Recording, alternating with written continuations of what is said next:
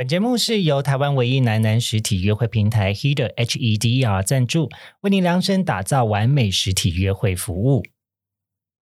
暧昧让人受尽委屈。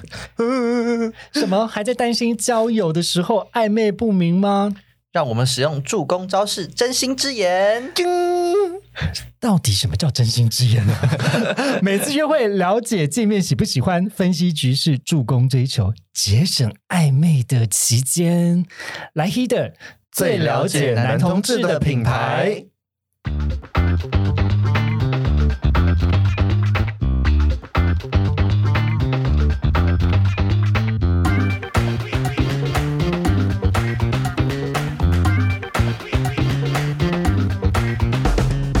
欢迎收听靠杯交友，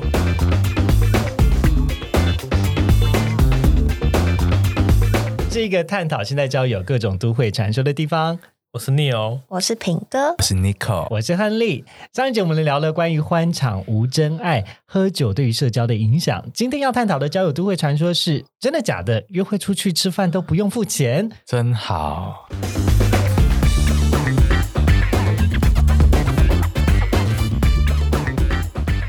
好喽，我们回来喽。呃，上一集有稍微聊到关于这个约会文化，然后呃，真的假的吃饭都不用付钱，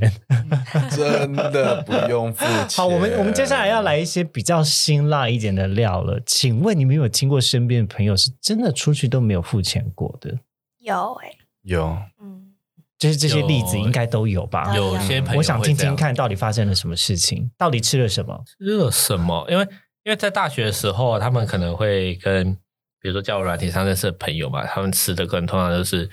大学在可能离远一点到市区的餐厅啊，嗯嗯价位可能就是三四百那样子，对，可能一个学生打工的钱通常就负担得起的，所以他们可能也很习以为常的这样子。嗯，嗯，哦，所以你的那个请客的范围就是大概是一般消费，没有到非常非常夸张。朋友聚餐那种等级吧，大概披萨或者是那种可能好一点的下午茶那种，大概三四百块这种下午茶。OK，对对，我朋友他们去约会的时候，因为就像回归到我们之前讲到那个男生主动请客的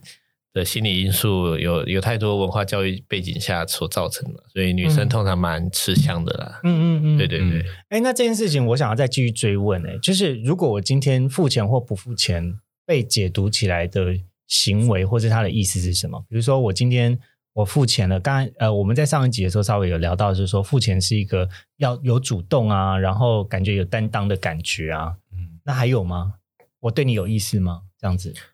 我的话，我有没有意思？我我个人不会用请客这件事来判定的，因为我觉得我都会主动付钱嘛。然后嗯有没有意思的话，可能就是会再追问说，哎，下次要不要再去别的餐厅呢？或者是要不要去别的活动这样子？就是一个很情境下会想要赶快再确定一下有没有下一次的机会，嗯就是告诉他说，我想再约你，我想再约你，我想再约你这样子。嗯嗯然后以前可能学生的时候就很很比较浮躁嘛，就会很明确的问他，很急的问他，哎，今天怎么样？开心吗？那要不要约下一次？那你今后有空啊？哦就会比较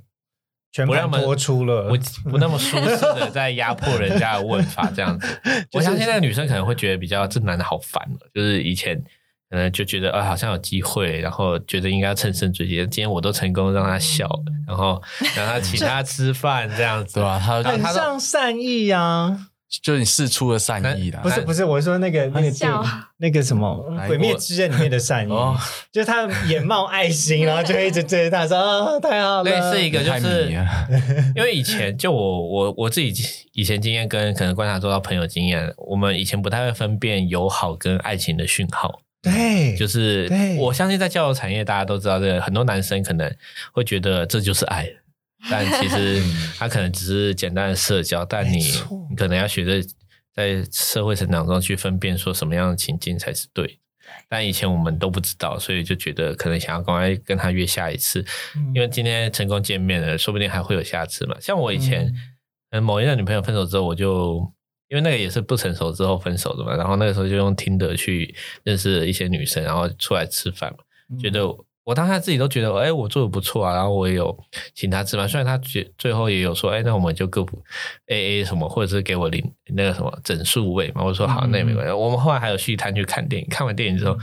当下会觉得哎、诶好像有机会，然后就可能问他，哎、就被封锁了。但我、嗯我也不知道我到底哪里做错了，那个时候了。但我觉得可能就是谈吐当中一些情境嘛，因为可能都只想讲自己讲的东西啦哦对可能会有这种感觉可能没有在乎到对方的感受。对对，就噼里啪啦一直讲，嗯一直讲，一直讲，一直讲。你说，哎，你看这间餐厅，你看这个面，那个面是什么用面条做的？可能会有这种感觉。好好无聊。没有，可是我我还蛮喜欢这种冷知识的，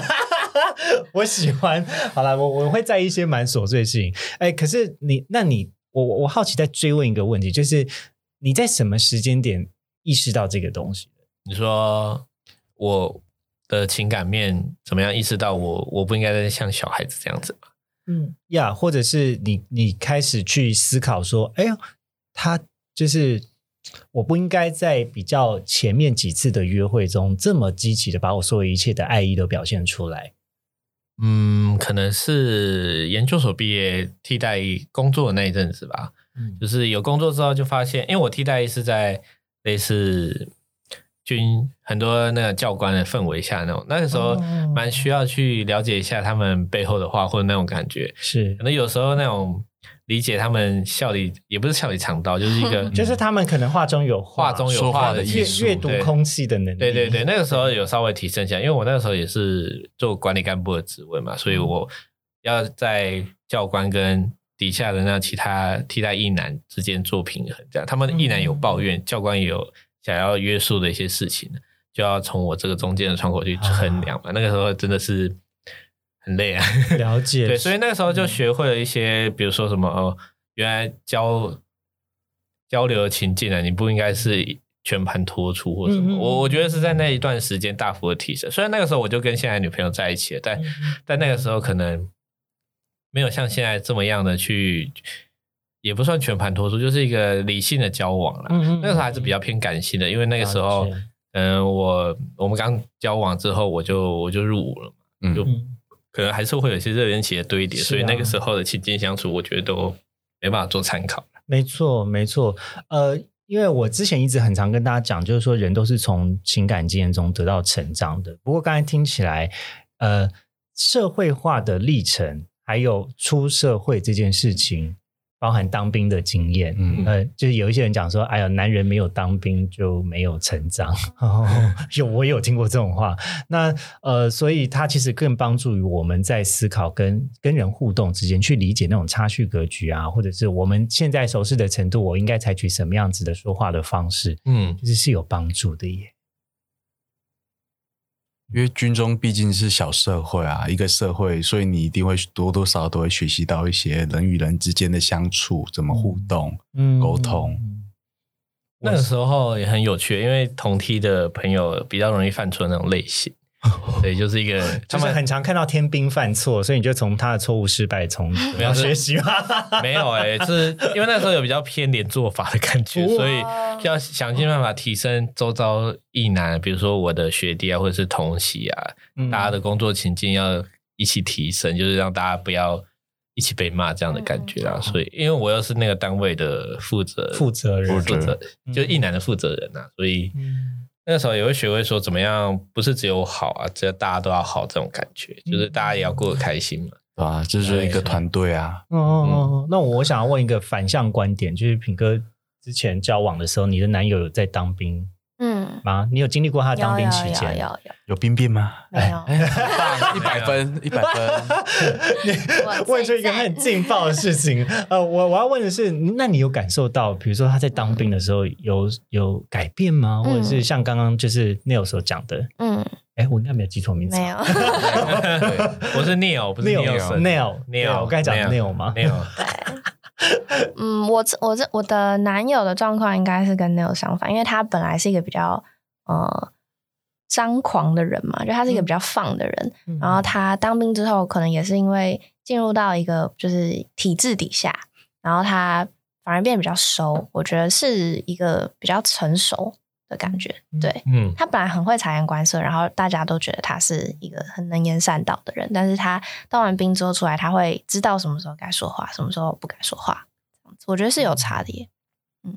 因为他必须得在那个体制下去遵循一种规定，对而且很多时候没有得选择。对，而且我觉得对女生的角度来说，因为女生其实相较于男生来说是比较早熟的啦，就女生本来就很有那种阅读空气的这个能力，所以其实，在毕业，因为女生也会比较早进入社会嘛，嗯。那其实，在那一那一个时间，其实那个感受是还蛮明显的，就是从真的看到对方从一个学生变成社会化的样子，不只是男朋友，我觉得同就是同才的男生都是，嗯，毕业那个时段成长最多。嗯，嗯，哎，我好奇问个问题，有没有一些什么以前心理学研究在讲说，社会化事情为什么男生的男生社会化就会比较慢呢、你还你有印象吗？我我我这边是没有什么印象，我有看过这样的。没有欸，我我以前 以前文献都比较偏商商学类的，就是嗯嗯人组织管理那一些的。我这部分，不然我们回去再上国家图书馆看看。立马 Google 感觉很有很有趣哎，就是在在就是社会化的整个历程，然后男生跟女生，然后在呃，不管是其实不一见不见得一定有爱情啦，因为我觉得爱情虽然我们常常在聊爱情这件事情，但它不竟然是人每一个人生活中的全部，而没错，他生活的面貌其实也会反映到公呃爱情之中。嗯。但我觉得最佩服的其实就是经历过各种人生的起落，还有不同阶段，然后仍然在一起的伴侣。嗯。像我哥跟我嫂嫂、大嫂，其实他们就是从大学、研究所，然后当兵，然后我哥呃外派出去，然后中间也有在台湾有异地恋，然后现在又有两个一起都在上海那边。嗯，然后我就觉得很辛苦哎、我觉得蛮蛮厉害的，就是这生活的变动呢，其实真的很容易影响一个情感的，就是整体的。变动性很大，然后女生愿意放下她在台湾的这一切朋友们或是熟悉的事物们，然后就跟着我哥一起去。嗯我其实觉得，如果我是我嫂嫂，我觉得那也要蛮大的勇气，才有办法做出这种决定。嗯，那当然，我们也有一些家庭因素啦，就是这边不好聊。可是呢，可是呢，就是像像刚才所讲，就是经历过这种嗯当兵期间呐、然后又出社会啊，然后每人突然改变了很多，嗯真的 是蛮有趣的。真的是我特别有感觉，就是那个时候刚呃毕业第一年，就是同龄同龄的男生还会比较少请我们，都是一些长辈或者是想要约会对象会请客，但是只要他们一毕业一开始工作，真的以前多抠的男生全部开始请客，哇，真的。就是看突然之间就懂事社会化了，哇！所以请客文化其实要等他退伍后，就以后开始有钱的时候，以后以后先问他说：“哎，你几岁？然后你当过兵了吗？”你可以预测当过兵完之后的人嗯比较容易请客，但现在不太一样啦，因对啊，为现在八十三年次之后不是四个四个月可能四个月而已，他们不可能是不连续的，然后有可能暑假去。对啊，嗯，那就是我们因为我不知道，我已经很少跟这样子年龄层的弟弟们互动。我会八十三年次，二十五岁、二十六岁都八十三年次之后25，岁是两千后吗？二十五没有岁没没有有没有没有没有。一九九一九九四九五啊，对啊，他其实也没也是二十几岁，要 二十五以上了哎、嗯。对啊，老实说，我现在觉得有一点心理障碍。借力三十五就是不一样。会有一点怕怕啦，就是虽然我以前也曾经跟我大我十六、十八哦，岁的人就是约会，或者是哎、跟未知年龄的男友交往，香港那好恐怖啊！死都不告诉我他几岁，但我猜啦，我猜大概也是大个十岁左右。他会不会其实有家庭呢？那个香港的那个，应该是不会有哎、一阵哎，因为等一下，这个开了另外一个分支，因为他的照片很常在中国被盗用去骗婚就是你知道有很多诈骗，就是说。呃，你来香港啊，然后我可以给你什么干嘛的？就是很多中国的人会私讯到他的 Instagram 或者 Facebook，告诉他说我被你骗了，然后还我钱什么的。嗯，就是他说严重的时候，几乎每个礼拜都有这种讯息。好困扰哦。对，然后人帅真好，人帅的烦恼。对，所以你刚才讲说外面会不会有会？嗯，还是是真的？我也不知道啊，因为毕竟我们就远距离，我也嗯没有办法那么贴身观察了。嗯，对但是真的跟比较有经济能力或比较年长的人在一起，生活法生活真的比较舒服。嗯。对，因为他们也会感同身受，他觉得你可能嗯。会怎样，下一步骤会做什么，然后说他们也会比较让你的生活过得比较比较没有这么多的付出。对。嗯对，嗯蛮舒服的啊、跟我我以前有一个呃，我还在飞的时候，所以大概是二十六岁，差不多那个时候有遇到一个蛮喜欢我的人的对象，嗯然后但那个时候我因为刚刚结束第一段的恋情，然后我还还在思考说到底是对象的问题，还是是互动的问题，还是到底发生什么事情，所以我有一点混沌。然后但他很喜欢我，所以我们就说好，那如果你真的很喜欢我。那我们可以试着就是约会看看。那我当下的想法只是说，那我是不是要换一个我喜欢，呃，他喜欢我比起我喜欢他多的人嗯嗯来互动，会不会比较开心一点点？嗯那可是我我也很直白的告诉他，就是在我们认识的那那个时候，当他说，哎，我我觉得我们两个的互动好像你。目前喜欢我的比较多一点点，然后我讲这个话不是要伤害你，或者是要说什么，就是但我我只想告诉你说，现阶段的状态我还没有办法跟上你，可是因为我我想要试着这样子来约会看看，或者是如果有机会也可以交往看看，所以我就这样子跟他继续互动。那后来，嗯，我们最后没有在一起，是因为我真的觉得太愧疚了 真的没办法喜欢对方，没有那那么喜欢他吧？我没有办法跟得上他的步调，然后我觉得他几乎已经是把我当成就是好像是结婚的伴侣来互动了，就是他会。嗯第一个，他因为第一个他的经济上面真的是不缺钱，他在北京跟香港都有房子，然后他呃，就甚至有说你就不要飞了，你就来北京吧。然后，可是我我觉得我没有办法，因为那个时候对我来说，其实航空业的工作一直是我的呃人生中的其一的梦想，所以我也在实践我的梦想之中。然后我也不想要那么那么快的就就靠别人来养。啊，错失的机会，现在就找不到了。哎，十年之后还是这么想吗？我十年之后还是这么想的。哦，嗯，因为第一个有愧疚感真的很重，比如说他会请我去吃椰蛋大餐，然后就是那个时候我会觉得这个真的太多了，啊你不要花这个钱。那你没有试着说，试着喜欢他吗？有啊？那为什么？没有真正后来没有到这这么的喜欢？我觉得是愧疚感淹没我了。愧疚感，嗯，所以就是你也有喜欢他，只是你觉得他付出的太多，你没办法给他这么多。这是第一个，然后第二个是被人照顾的感觉固然好，嗯可是他跟喜欢是两件事情。真的要理清楚。嗯，那我也要非常感谢他给我有这样子的机会，愿意跟他互动。然后嗯我们大概互动了四五个月左右。嗯嗯那他因为他也不住在台湾，他也从香港会飞来找我。然后啊，总之，我我现在想到他，我是真的是心怀感谢。然后我也觉得谢谢你教会我这些事情，用你的身身体时间吗 生命的时间，宝贵的时间。因为我其实最害怕的，当然也是耽误这个人的时啊，间。这是嗯，，一定的啊，都会耽怕自己的会耽误到彼此，嗯然后就像是。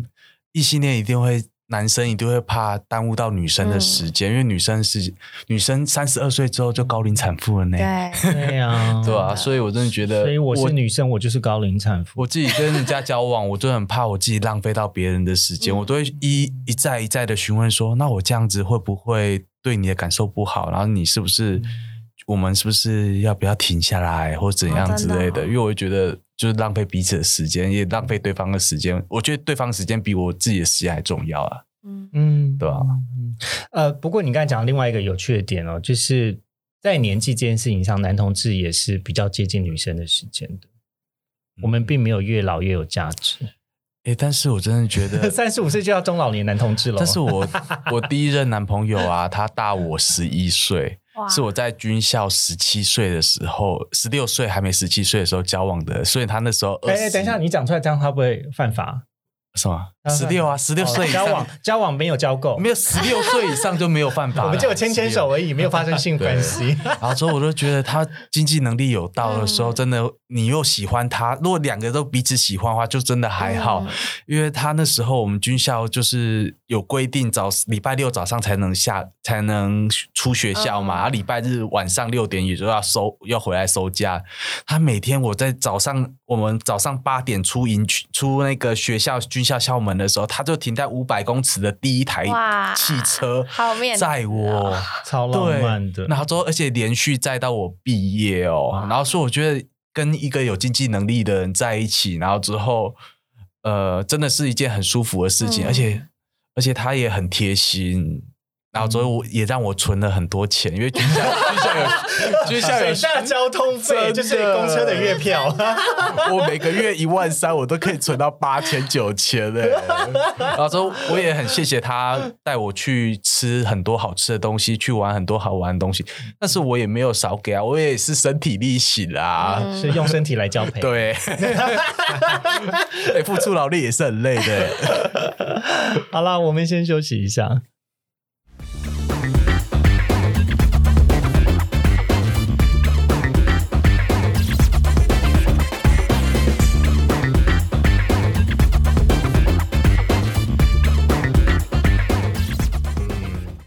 少你有一个不不动产的底啦，不动产你到时候在台北来说，它有很多优势，不管是变现的优势啊，或者是身份地位的优势，对。讲出来就觉得嗯，打趴一切就是真的。对是这样啊，就很像是你可能虽然我们都要处在身在台湾，就是已经是全世界人口来说，我们是非常非常前几趴的那种幸运程度了，但又是在台北市的人的话，哦，对，我刚好想到，我前男友啊，他明明就是三峡人。但是他都是住在信义区或松山区，他都会说他自所以己台北人我说我是台北人啊，然后之后他他跟朋友介绍说，哦，就住在民生社区。我想说，明明就是租的，有需要一直讲，哦，我是住民生社区。我想说，天啊，每次，然后里面就是一个三峡老街人而已。这但这个就是要讲说，我没有说三峡我没有说三峡老街不好，哦只是我只是觉得，就是他没有需要，就是呈现说会我就是会这样子啊，因为因为我我也会说我是内湖人，好，哎，这这其实跟房价跟就是房子在哪一区也有关系吧。对，所以他就会觉得他他就说，然后我想说你这明明就是租的，有需要这样一直讲一直讲吗？明明就是三三峡好好地方的人，有有有的朋友他还说他不愿意住到，比如说过一个台北桥就变三重嘛，他一定要住在台北桥内，就是台北市内。天啊他们有的人会他把自己当不动产。克，这样这样很辛苦哎、如果真的要这样子的话，很辛苦。呃，毕竟大家活在社会都有一些社会期待或者社会眼光在那边看。好了，我们回来了。呃，刚刚在休息的时间，其实我们在聊的就是关于一些呃男生呢，好像在生活的期待上面背予比较多社会的这种嗯压力啊，然后包含就是说，你看哦，如果男生要请客啊，然后男生如果今天要呃结婚啊，或者聘金啊什么之类，一定是男方给啊。然后买房子啊什么的，其实整体上面，如果社会的期待是这样子，身为一个男生在出社会之后所面临到的压力，相较之下，比起女生，呃，在金钱上面是比较多的。嗯，嗯没错那哦，那可是呃，这个东西你们觉得是好还是不好呢？或是如果有的选择的话，你你会想要当男生或女生吗？我想要当女生，是不是累了吧？累了吧？付出太累了。怎么我要当说女生，真的吗？对，继续当女生。哦，你呢？但我觉得有能力展现出来自己的，给给对方好，我觉得是一件很开心的事情诶、所以我觉得我喜欢当男生。哦，即便是异性恋男生，对啊，你也 OK。我也觉得很 OK，因为我可以照顾我的家人，照顾我的另外一半。我觉得能付出，你有能力付出，真的是一件很开心的事情，嗯对对吧、嗯虽然我也想被请啊，但是我是 我是觉得就是呃 又是一个捞妹的心态，没有。但是真的照顾别人或是付出的时候，真的那一个心情会比较开心一点。嗯，对啊、因为我如果被人家付被人家照顾的话，我会想说：天啊，我是不是等一下要给他什么东西，或是要还他什么东西，我觉得好累哦。嗯因为我是会同理心的时候，我也会觉得很累。了解。哎，那刚刚我没有细问为什么想要当女生的原因，你 Neil 你觉得为什么？嗯，一方面是没有用女生的思考模式生活过吧，就是比如说我去约会的对象，他们为什么可以这么自然的说出啊呃没有说出说我们一起 share 这份餐费这种所以你会好奇，想要体验看看那是什么感受？对我蛮好奇那种被捧上天的感觉。对，就是以以学校来说，如果你外表比较比较姣好的那种女生啊，可能嗯你在学校或者在社会上，不管在职场上，可能都有一定的优势啦。一定的啊，对啊，想知道，对，蛮想体会看看他什么感觉的。嗯嗯嗯，那我觉得以女生的角度来看，就是其实大家也都知道，女生是有年纪的保质期嘛。当然是一定年纪以前，你可以尽量，就是那就是你的优势。嗯可是你一定年纪之后，你比如说你有结婚的话，你可能要就是相夫教子啊，你要为这个家庭付出很多很多。嗯，那你没有结婚的话，其实你在交友市场里面你的行情也是，我觉得是比很多年轻美眉，不止年轻美眉比，我觉得比同样年纪的男生都还低非常非常多的。嗯，对，所以我觉得这个，嗯，就是虽然说我下辈子还是会想当女生啊，就是我还是希望自己是一个呃可以被照顾的角色这样子。但是以如果你要体验女生说为什么她就是被请的时候可以很自然的话，其实。嗯，可能也要顺便想说，你是不是老了以后也要成为那个嗯可能被、对，就是那种在交友市场里面比较相对不值钱的那一种人。没错，这感觉嗯就是用一种游戏的比喻，就是你在转职前可以开嘲讽，但之后你就没有了，你就只你就转职当补习人放笔记而已。嗯而且男生其实 没错，男生其实越老越值钱，我觉得这是现在体会还蛮深的。就是真的哦对你可能过了十年之后再问你一次问题，你就会想说，我还是继续当男生好了。有可能啊。那你们会觉得这种事情不公平吗？因为我我以一个男同志的角度来说呢，其实我们就是处于一种想要但又不想又不敢要，或是又矛盾的状态。我们一方面在在抗拒的是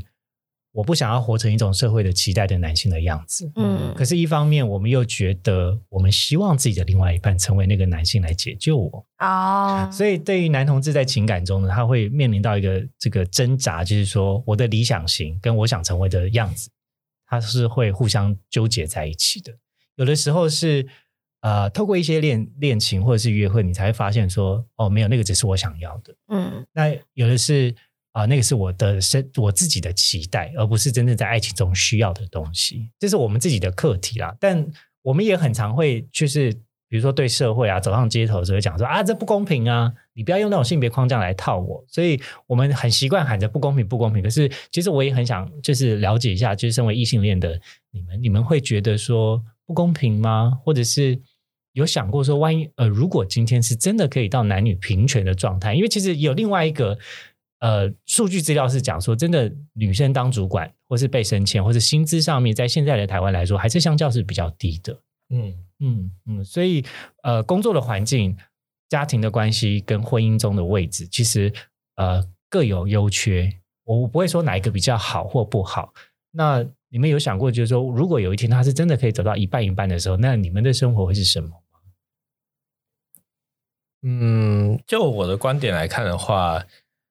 平权在我现在的两性关系中已经蛮蛮蛮差不多，因为我们很常通常都是他付钱，然后我我在下个月还钱，或者是他先结账，然后我在下个月还我，或者我买什么他买什么这样子。嗯但偶尔就会有一种那种根深蒂固的自尊心，会影响你为什么要让他出钱这种感觉的啊、就是说，哎，奇怪，房间钱应该我出，或者这次出游的车钱，为什么他要先刷？嗯应该我来刷嘛，会有这种感觉。但碍于现实的考量，就是说他好像我讲出来，他可能会有一些争吵，或者是说没关系，我就先做。他可能会有一些，我也不因为我也不敢问是不是他妥协这件事情，就是一个我不想要打破我我们觉得现在彼此都很舒适的这段关系就是。但我这边偶尔会有一种自尊的影响，去说到底要不要都由我来出的，因为刚开始交往的时候，的确会说什么都我来，比如说他他可能在他有一段转职的休，那叫什么休息期嘛，转折休息期的情况下，因为他可能本身有学贷的情况的时候，嗯我就说没关系，你的学贷我来扛。但其实哦，那个我也有贷款，我有房贷，就是我可以用很女的教训。就是会有一种说，啊，钱的事情我来想办法，没有关系，你就先好好生活。因为他那个时候有回高雄去住嘛，但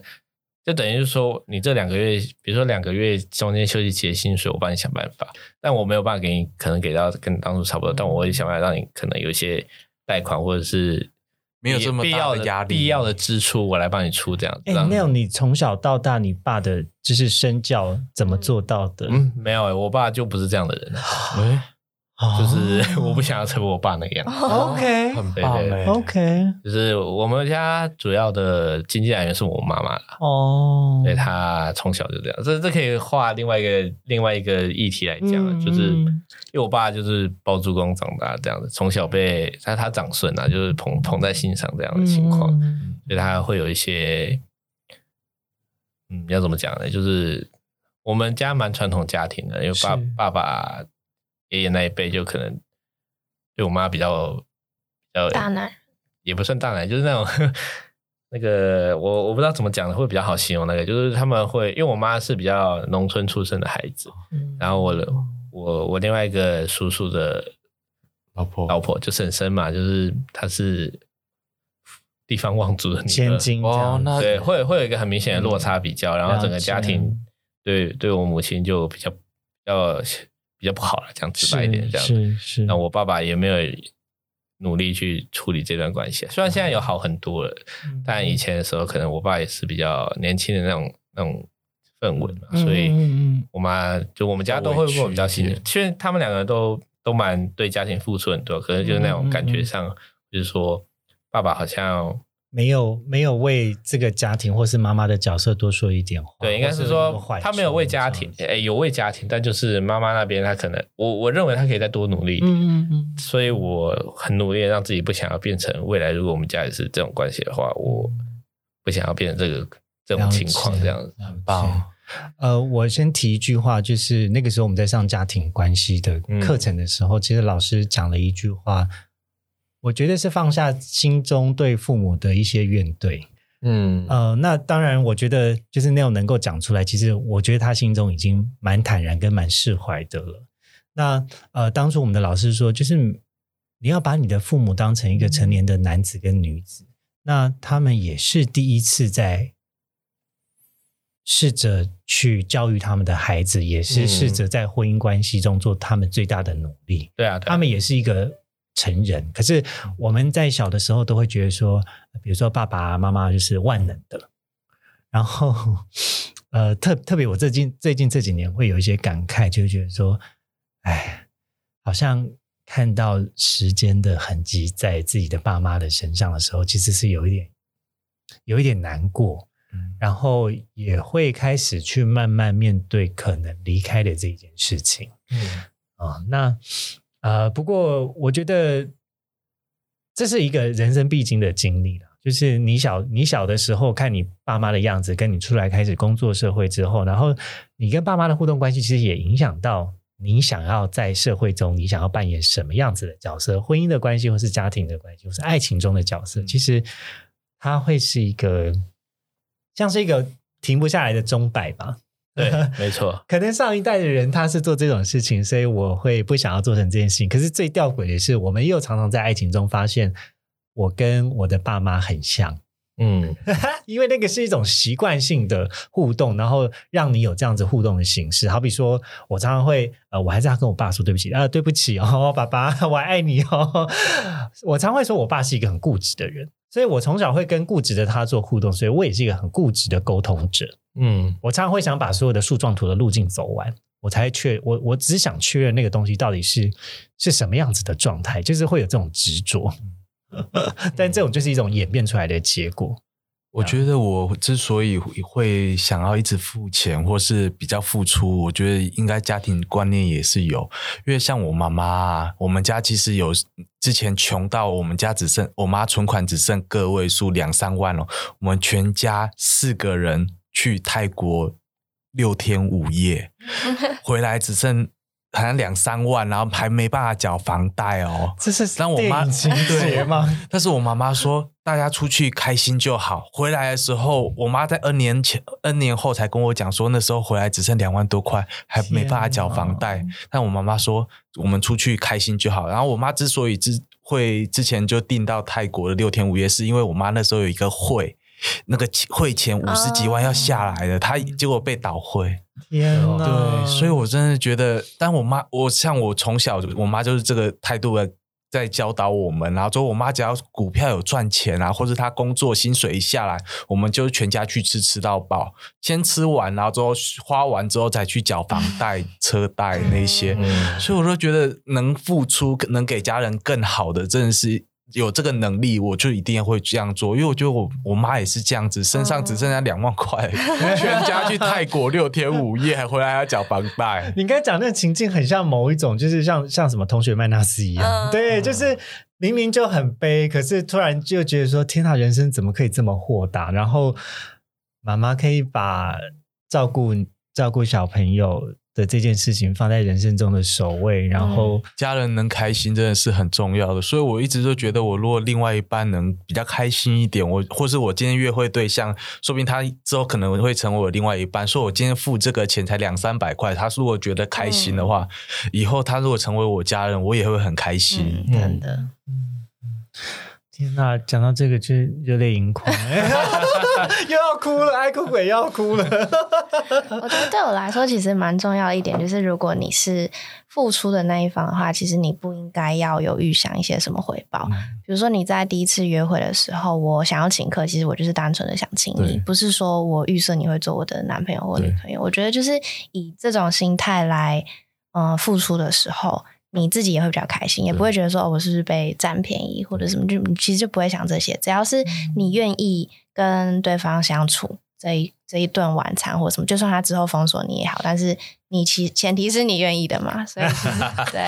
我觉得，其实如果这样想的话，就比较豁达啦。嗯，没错，没错，没错真的耶，因为交友真的是，呃，就就像我我现在在执行的想法，其实我觉得认识人跟交友，其实它是一个有趣的事情啦。嗯，呃，那当然我们会希望我的付出会有结果，这难免。嗯可是你要放下这些得失心，跟放下这些计较之后，你才有办法真正享受当下的过程。对，因为你你想想看，如果你整个约会过程你在想说他多付多少钱，我少付多少钱，所以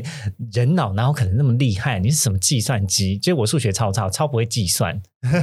所以如果我整个约会我都在想说他付了多少钱，他付了多少钱这种事情的时候，我觉得你也没有办法好好享受那个认识人那种愉快的过程。我，虽然说这个很常会成为 来检讨一个嗯对象的一种讨论的方式啦。那不过我觉得，就像炳哥刚才所讲的，嗯，交友是一个愉快的事情，享受当下，然后不要有所不要有所企图，也不要有太高的期待，就是放下一切，好好认识呃对面的这位对象，比较重要了。真的没错。哎呦，那我们今天就先到这里喽。